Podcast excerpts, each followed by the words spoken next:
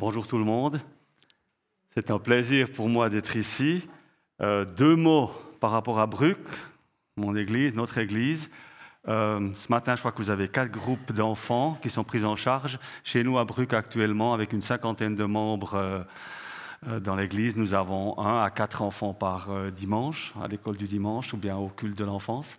Et puis actuellement, nous avons deux enfants, deux adolescents qui, qui entrent en, en âge de suivre l'éducation biblique, enfin le catéchisme, juste pour vous situer ça.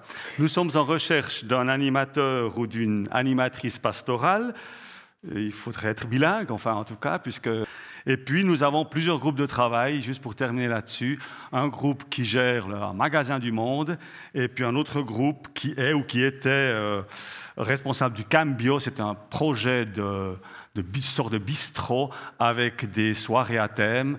Euh, après cinq ans de fonctionnement, euh, cette équipe s'est réduite. Enfin, il faut, on recherche de nouvelles forces et puis on verra comment ceci continue. Voilà par rapport à ces quelques mots. Avant de passer à la lecture du texte biblique du jour, je reprends un des chants que nous avons chantés. Mon Dieu est un très grand Dieu et il me tient dans ses mains. Je crois que je pourrais arrêter ici parce que vous avez déjà tout compris de ce que je vais vous dire. Enfin, en gros, hein. euh, c'est le résumé parfait que nous avons chanté. Je lis quand même le texte biblique euh, du jour. C'est le texte concernant une tempête sur le lac, et j'aimerais lire le verset qui précède et le verset qui suit, simplement pour pouvoir euh, situer un petit peu le contexte. En Matthieu 8, verset 22, le texte dit la chose suivante, Jésus répondit, suis-moi et laisse à ceux qui sont morts le soin d'enterrer leurs morts. Et puis on arrive à notre texte du jour. Il monta dans un bateau et ses disciples le suivirent. Tout à coup, une grande tempête se leva sur le lac et les vagues passaient par-dessus le bateau. Pendant ce temps, Jésus dormait. Les disciples s'approchèrent de lui et le réveillèrent en lui disant, en lui criant, Seigneur, Sauve-nous, nous sommes perdus. Pourquoi avez-vous si peur? leur dit-il. Votre foi est bien petite. Alors il se leva, parla sévèrement au vent et au lac, et il se fit en grand calme. Saisis d'étonnement, ceux qui étaient présents disaient Mais quel est donc cet homme pour qui même le vent et le lac lui obéissent? Et le verset qui suit, juste pour situé, quand il fut arrivé de l'autre côté du lac, dans la région de Gadara, deux hommes qui étaient sous l'emprise de démons sortirent des tombeaux et vinrent à sa rencontre. Je suis un retraité curieux, reconnaissant de tant de jalons et de signes d'accompagnement, m'amène aujourd'hui à, à vous présenter un texte biblique sous forme d'une image proposée dans un recueil d'exercices spirituels qui était rédigé à l'origine pour les chrétiens de l'Est qui ne pouvaient pas se rencontrer facilement. Et ce sont des textes de méditation quotidienne à vivre chez soi durant une quinzaine de semaines. Et à côté de textes bibliques, l'auteur, Karine Yonnet, c'est un livre qui est apparu en allemand, pasteur, propose quelques images et icônes. Et je profite énormément de ces suggestions et fait des découvertes passionnantes en route. Et l'image de ce matin nous aidera, je l'espère, à creuser d'une manière un peu différente la recherche d'une parole pour notre cheminement. C'est un récit presque banal de tempête, n'est-ce pas?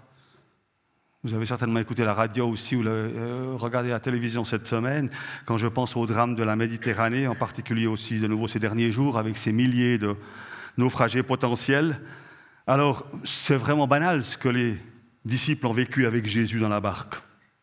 En fait, Jésus a invité ses disciples à le suivre, il les a emmenés en barque, il veut les responsabiliser.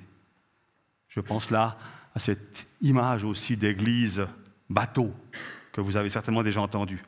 Et j'imagine que votre projet d'arsenal, superbe symbole de transformation euh, militaro-ecclésiale, si je puis dire, euh, mais aussi bel exemple de confiance et d'engagement de votre Église, peut-être un peu le reflet de cette traversée sportive que nous relate l'Évangile. Peut-être qu'une fois ou l'autre, vous vous sentez vous aussi pris dans la tempête, soit des plans, des décisions qui sont en attente, des, finances, des délais, de la, disons-le, folie humaine de ce projet, humainement parlant. Ben, quoi qu'il en soit, ce n'est pas l'été qui ôtera toutes les nuages, tous les nuages, les difficultés, les joies et les stupéfactions, ainsi que les coups de vent, même pendant les vacances. Alors, l'épisode de la tempête sur le lac est rapporté par trois évangiles. Les embarqués vont être confrontés au danger de la tempête, du naufrage et de la mort. Et justement, avant et après ce récit, il a aussi fait référence à la mort. Peut-être pourrions-nous déjà simplement nous rappeler que nous sommes tous en danger de mort. Ou je dirais mieux, en danger de vie. Nous sommes en danger de vie, surtout en danger de vie. Alors, je propose qu'on passe à la première image. C'est moi qui dois la... Non, c'est bon, merci. Voilà. L'illustration que je vous propose est donc tirée d'un évangéliaire. C'est un livre liturgique du christianisme qui contient la totalité ou une partie des évangiles et qui est lu lors des célébrations, qui est. Il est intitulé, celui-ci, Codex Itga, Itda, et il a été rédigé à Cologne aux environs de l'an 1000. À côté des textes, donc, cet évangéliaire contient 22 illustrations en pleine page, dont celle que je vous présente. Et je vous la décris brièvement, elle m'a touché. D'abord, au milieu de la débandade et des vagues qui grimpent par-dessus bord, on ne le voit pas tellement ici, mais le texte est très clair, hein, les vagues passent par-dessus le bateau, il y a le visage serein de Jésus. Il est ailleurs et confiant, totalement apaisé, au contraire de, son équipe. Bah, cette crainte collective, elle est évidemment très compréhensible de la part des disciples qui sont focalisés sur le danger. Alors si on voit un petit peu ceci de plus près, parmi ceux qui scrutent avec pessimisme la tempête, il y a ceux du fond d'abord. Ceux-là, ils sont écrasés. Ils sont anéantis. Ils sont dans une angoisse terrible, paralysante. Je les imagine à essayer de jouer à l'autruche, je me cache comme ça je ne vois pas ce qui se passe mais sans succès. Leur estomac les rappelant sans cesse avec ses spasmes, euh, ses nausées et autres vertiges au mal de l'orage ou de la mer. Ça, ce sont le premier groupe, ceux du premier groupe. Et puis ensuite, il y a ceux du deuxième groupe, un petit peu plus près. Entre celui qui tente de conjurer le sort en parlant au vent, là, euh, hein, il lève le bras, là, il est en train de gesticuler, Peut-être qu'il parle au vent avec sa main levée. Et le personnage tout à l'avant, qui est fermé, vraiment fermé, c'est une petite illustration, donc elle est, en format A4, donc c'est vrai que c'est un peu difficile d'agrandir hein, à l'origine. Euh, il a les dents serrées, le premier, me semble-t-il, il est méfiant, il est fataliste. Je vois encore cet autre qui est pris par l'émotion, là. On pourrait presque croire qu'il pleure, hein. on pourrait imaginer qu'il est touché. Rien ne va plus. Tout est représenté sur cette image, me semble-t-il. La misère humaine et ses réactions variées.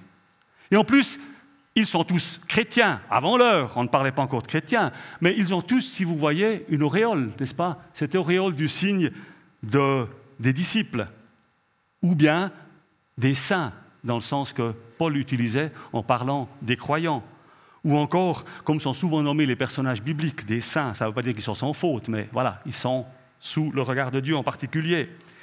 Alors ils ont une auréole chacun, mais ça n'empêche pas l'affolement, ni la panique, ni la désespérance. C'est un tableau plutôt déprimant, plutôt menaçant. Et en plus, la présence de Jésus ne supprime manifestement pas les remous violents. Alors voyons encore ceci un petit peu plus proche. Il reste alors, selon mon observation, deux figure révélatrice de cette situation de crise que représente la tempête, qu'elle soit météorologique ou symbolique, comme vous et moi en essuyant, en essuyant dans nos vies humaines. Ces deux figures que je vais vous présenter me parlent particulièrement et sont susceptibles de nous interpeller dans, les phases de grande peur. D'abord, je vous présente, euh, je fasse dans le bon sens maintenant, euh, il y a celui-ci qui est très important. Le seul à part Jésus, qui se détourne de la tempête. Il ose Il se détourne du danger visuel pour toucher Jésus. Pas pour faire l'autruche, lui. Ah, ce n'est pas encore, il n'a pas encore les rassurés, mais il a un projet immédiat. Au lieu de se laisser malmener par la tempête, un cri l'habite. Seigneur, sauve-nous, nous sommes perdus. La question peut-être pour nous est de savoir quand ai-je crié pour la dernière fois Seigneur, sauve dans ma vie ou dans une circonstance particulière? Ce disciple-là, il veut s'en référer à celui qui est à l'origine de son cheminement, de son voyage sur le lac, mais surtout à la base de son voyage de vie et de foi. Je présume qu'il sait bien que la foi n'exclut pas le doute, mais qu'il en fait partie. Alors il a un réflexe salutaire et j'aimerais l'avoir aussi. Je me mets dans la peau de ce personnage, ne sachant plus où donner de la tête et à quel sein me vouer, je vais à celui qui peut me sauver, à celui qui n'a pas perdu les pédales, ou les rames hein, plutôt, mais elles sont dans l'air comme tout le reste de cette illustration. Il est symptomatique, je trouve, ce, ce, coup de pinceau des rames qui, sont là et inutiles. Et c'est tellement plausible pour notre monde qui brasse des questions, des problèmes. Je ne sais pas ce qui va arriver, ni ce qui va changer quant à moi, mais je sais que je vais m'adresser aux dormants. Je cherche à toucher le cœur de ma conviction, de mon engagement, de mon salut. Je dis toucher le cœur, le mien ou celui de Jésus? Les deux, puisque la parole nous répète que nous sommes en Dieu et que Dieu est en nous.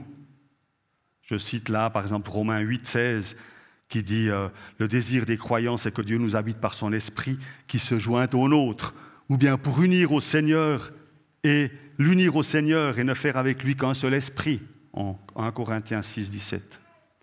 Alors, au lieu de rappeler Jésus auprès de nous dans la tourmente, ne sommes-nous pas invités à le rejoindre dans son lieu de paix, dans l'intimité de sa prière sur le cœur du Père, comme l'écrit un commentateur?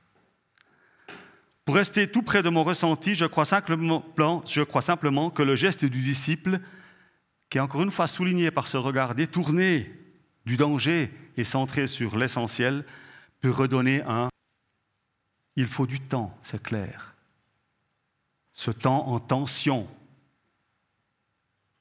une intention, et me projeter au-delà du danger paralysant et bloquant vers une force renouvelée, une issue possible à l'écrasement et au naufrage qui guette.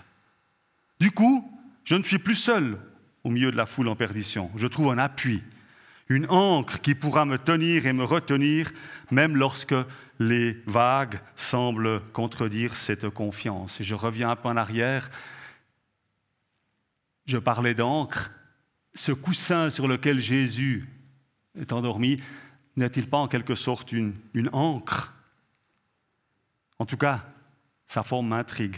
Elle m'intrigue aussi parce qu'on pourrait imaginer comme une espèce de doigt divin qui pointe vers la terre ou vers la terre-mère.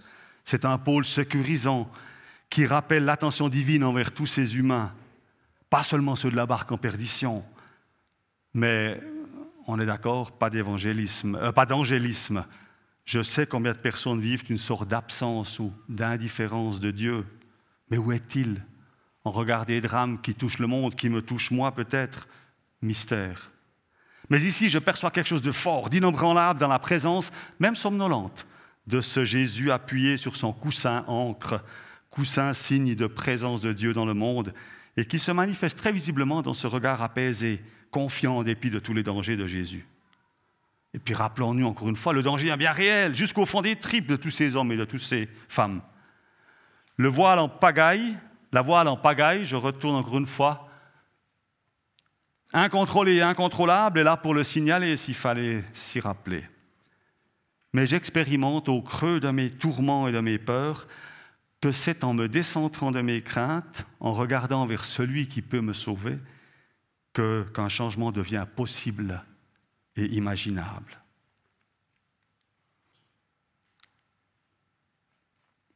Et puis, il y a une autre figure dans cette barque. C'est celle-ci. Et j'aime à penser qu'il pourrait s'agir d'une femme, sans barbe bien sûr, car l'élément féminin est bien présent dans ce tableau, me semble-t-il. Par exemple, la personne qui se détourne du danger, elle pourrait bien être une femme. Le nez sera un petit peu différent peut-être, mais enfin voilà. De toute façon, des aspects féminins et masculins se retrouvent dans chaque personne à des degrés divers.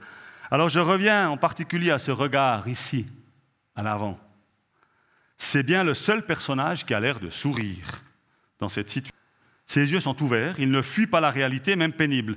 J'ai l'impression qu'il transcende, qu'il dépasse ces éléments déchaînés comme tant d'orages et de temps difficiles, incompréhensibles parfois dans nos vies. L'ouragan est bien là, mais ce n'est pas toute la réalité. Ce visage semble me dire, n'oublie pas qu'au-delà du présent, au-delà de l'angoissant, du menaçant dans ta vie, existe cette dimension dont l'endormi du moment parle en d'autres endroits. Et alors je me remémore ces mots de Jésus en Matthieu 10, N'ayez pas peur, vous valez bien plus que beaucoup de moineaux. Et je suis avec vous tous les jours jusqu'à la fin des temps. Alors derrière ces nuages, le soleil de vie brille, c'est certain. Je peux rester confiant car je me suis accompagné de bout en bout. Peut-être tout particulièrement lorsque j'oublie cet élément, cette présence. Alors voici quelques perles pour la traversée, à ne pas oublier lorsque nous écopons notre embarcation en train de prendre l'eau et de s'alourdir dangereusement. Je reviens en arrière, la figure de proue du bateau n'a pas l'air très fière là. Elle est fière à l'origine, elle a été conçue pour montrer hein, la puissance de ces bateliers, j'imagine, mais ici, il n'y a que le salut en Jésus qui est l'objet de notre fierté véritable et de notre reconnaissance. Cela, cette certitude de nous savoir aimer inconditionnellement, toutes et toutes, humains, croyants et autres, sans exception. Dès lors, au lieu de ramer dans nos difficultés, dans nos problèmes, osons la tranquille confiance en celui qui est derrière, devant, au-dessus, porter la tempête de la difficulté, la nuit du doute, le désarroi, la tension, l'obscurité, sachant que tôt ou tard, après avoir dit oui à son appel et avoir accepté le saut de la confiance, foi, la paix reviendra, le vent se calmera, et notre Sauveur, notre compagnon de route, pourra nous lancer un sonneur. Pourquoi avez-vous peur? Ne craignez pas, je suis avec vous tous les jours. Sa présence, le plus souvent invisible ou peu visible dans la vie et dans la mort, est bien réelle. Romains 8, 39, ni la hauteur, ni la profondeur, ni aucune autre créature ne pourra nous séparer de l'amour de Dieu manifesté en Jésus-Christ notre Sauveur. Alors voilà pour moi une invitation à oser, à recommencer à m'engager, à rester à l'écoute du vivant, du Dieu de Jésus-Christ, quels que soient les remous du présent. Et puis, surtout, je souhaite ne pas oublier de m'approcher de celui qui est le maître de la vie, de l'instant et de l'éternité. Je n'ai pas à maîtriser ce qui me dépasse, mais je peux déplacer mon regard et oser la confiance en lui. La différence est certes petite, mais elle est tellement déterminante. Au fait, à quel personnage de l'illustration vous identifiez-vous le plus maintenant? La question est posée. Nous arrivons à l'envoi. Oui, vous allez me dire maintenant avec raison que je n'ai pas parlé de l'action de Jésus, du puissant miracle, de l'apaisement de cette tempête instantanément. C'est parce que je pense que vous pouvez poursuivre la réflexion par vous-même. La démarche sera plus riche, vraisemblablement. Elle sera adaptée à votre contexte. Et le miracle pourra, qui sait, faire irruption dans votre vie. Je vous le souhaite. Avec ce questionnement des personnes ayant vécu l'apaisement, qui est celui qui peut calmer même les tempêtes du ciel et de la terre et en même temps celles du cœur des humains? Les amis de Jésus ont été invités, obéissants, ils ont pris leurs responsabilités. Ça n'empêche pas Jésus de dormir dans l'histoire ici. Mais surtout, ça implique également que les épreuves soient à passer. Et puis, en face du miracle qui fait sauter les barrières entre ceux du bateau et ceux de l'extérieur, il subsiste l'étonnement et la reconnaissance. Alors, voici un dernier plan large. Le cadre qui est d'ailleurs bousculé ici et là, et là en haut aussi quelque part. Le rectangle, ce cadre, symboliquement représente le monde, tandis que le cercle est une image du divin. Ce rectangle détermine les limites, les peurs, les restrictions, les défaites. Et pourtant, tout ceci est bien immédiat, fugace et passager. Et le cadre est déjà éclaté, dépassé. La perspective spirituelle fait sauter les limites et remet en cause les stéréotypes de pensée. Alors non, le catastrophisme, le fatalisme, la résignation ne sont pas une réponse définitive à notre boule au ventre parfois, dans, une perspective de foi. Et l'anxiété, quelle qu'elle soit, n'est jamais une bonne conseillère. Mais entendons-nous, ceci n'empêche nullement d'intercéder, au contraire, pour tous ces naufragés de la vie, qu'ils soient en Méditerranée ou plus près de nous, et pour prier afin que nous soyons outillés pour avoir des moyens de répondre là où nous avons à être, témoins de ce Christ ressuscité, de ce Christ en paix, de ce Christ qui est là tout le temps, du début à la fin. Alors les possibles de Dieu sont incommensurables. Et avec son appel, il nous qualifie, j'en suis persuadé, et il nous accompagne. C'est pourquoi nous pouvons avec succès des épreuves parfois lourdes, parfois apparaissant comme insurmontables. Et encore et même, le calme de la foi est possible même dans la tempête. Simplement, il nous faut être veillants, attentifs et centrés sur lui, le dormant. Quelle invitation à lâcher prise, à s'abandonner. L'aventure ici, dans ce, récit, commence par un départ, un ordre, suis-moi, suivez-moi. il se termine par une question. Quel est ce compagnon? J'espère que ce sera pour vous, pour moi, comme une occasion de remise en marche. Dans un été que je vous souhaite requinquant et apaisé, dans la, barque, dans nos maisons, dans nos questionnements, dans nos engagements et surtout dans nos cœurs. Prions. Ô Dieu de paix, nous te remercions de ta présence au cœur de nos vies. Et nous te prions pour ce bateau Église, avec les défis que rencontrent et parcourent ici euh, les MT. Nous te demandons la bénédiction dans toutes nos vies, pour chacun et chacune d'entre nous, que nous soyons dans la joie ou dans la tristesse. Seigneur, nous te demandons de pouvoir être attentifs et vigilants. Bénis tous ceux et celles qui vivent des moments de tempête, qui se sentent désemparés, qui se sentent fatigués. Et notre Dieu, nous voulons te remettre notre monde en pagaille, ses questions et ses souffrances. Tu es le Dieu de nos vies. Tu es le Dieu dans nos vies et au-delà de nos vies. Tu es le Dieu de paix. Tu nous aimes, tu nous accompagnes jour après jour. Nous te louons en Jésus-Christ et te remercions pour ton esprit en nous.